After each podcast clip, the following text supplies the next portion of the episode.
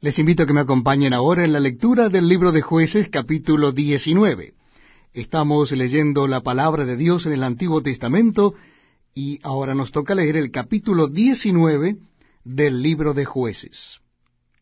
Versículo primero.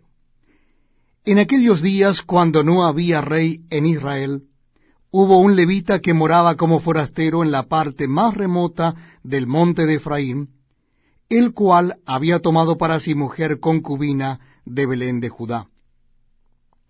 Y su concubina le fue infiel. Y se fue de él a casa de su padre, a Belén de Judá, y estuvo allá durante cuatro meses. Y se levantó su marido y la siguió para hablarle amorosamente y hacerla volver.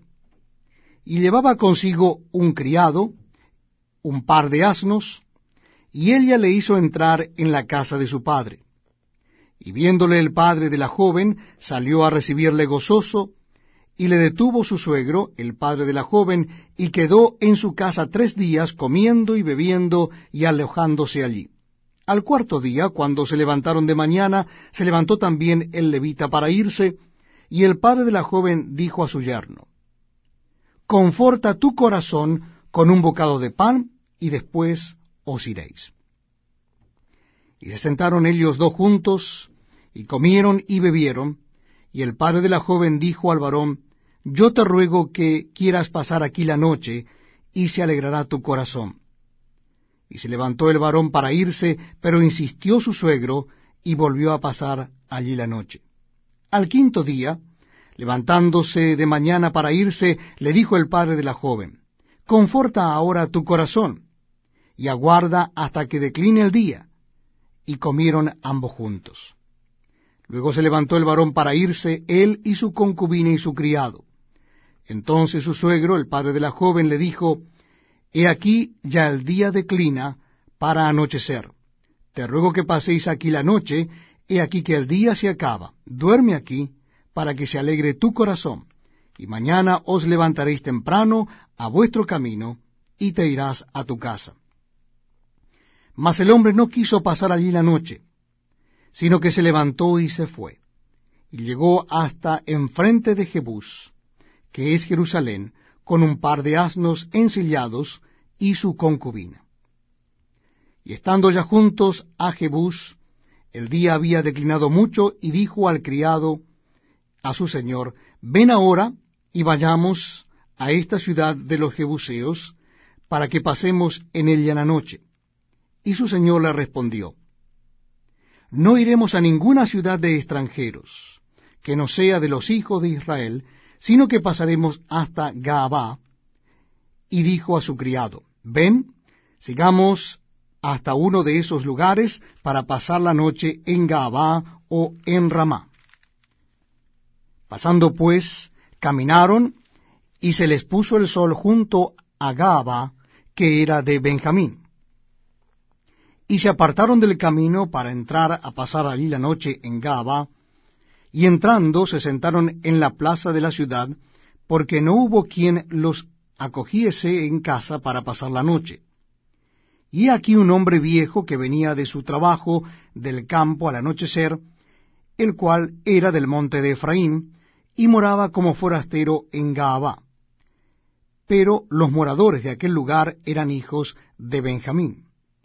Y alzando el viejo los ojos, vio a aquel caminante en la plaza de la ciudad y le dijo, ¿A dónde vas y de dónde vienes? Y él respondió, Pasamos de Belén de Judá a la parte más remota del monte de Efraín, de donde soy. Y había ido a Belén de Judá, mas ahora voy a la casa de Jehová, y no hay quien me reciba en casa. Nosotros tenemos paja y forraje para nuestros asnos, y también tenemos pan y vino para mí y para tu sierva y para el criado que está con tu siervo, no nos hace falta nada. Y el hombre anciano dijo, paz sea contigo. Tu necesidad toda quede solamente a mi cargo, con tal que no pases la noche en la plaza. Y los trajo a su casa, y dio de comer a sus asnos, y se lavaron los pies, y comieron y bebieron. Pero cuando estaban gozosos, y aquí que los hombres de aquella ciudad, hombres perversos, rodearon la casa, golpeando la puerta, y hablaron al anciano, dueño de la casa, diciendo, Saca al hombre que ha entrado en tu casa, para que lo conozcamos. Y salió a ellos el dueño de la casa y les dijo, No, hermanos míos, os ruego que no cometáis este mal, ya que este hombre ha entrado en mi casa, no hagáis esta maldad. He aquí mi hija virgen y la concubina de él. Yo las sacaré ahora, humilladlas y haced con ellas como os parezca, y no hagáis a este hombre cosa tan infame. Mas aquellos hombres no le quisieron oír, por lo que tomando aquel hombre a su concubina, la sacó, y entraron a ella y abusaron de ella toda la noche hasta la mañana, y la dejaron cuando apuntaba el alba. Cuando ya amanecía, vino la mujer y cayó delante de la puerta de la casa de aquel hombre, donde su señor estaba, hasta que fue de día. Y se levantó por la mañana su señor, y abrió las puertas de la casa, y salió para seguir su camino. Y aquí la mujer su concubina estaba tendida delante de la puerta de la casa, con las manos sobre el umbral.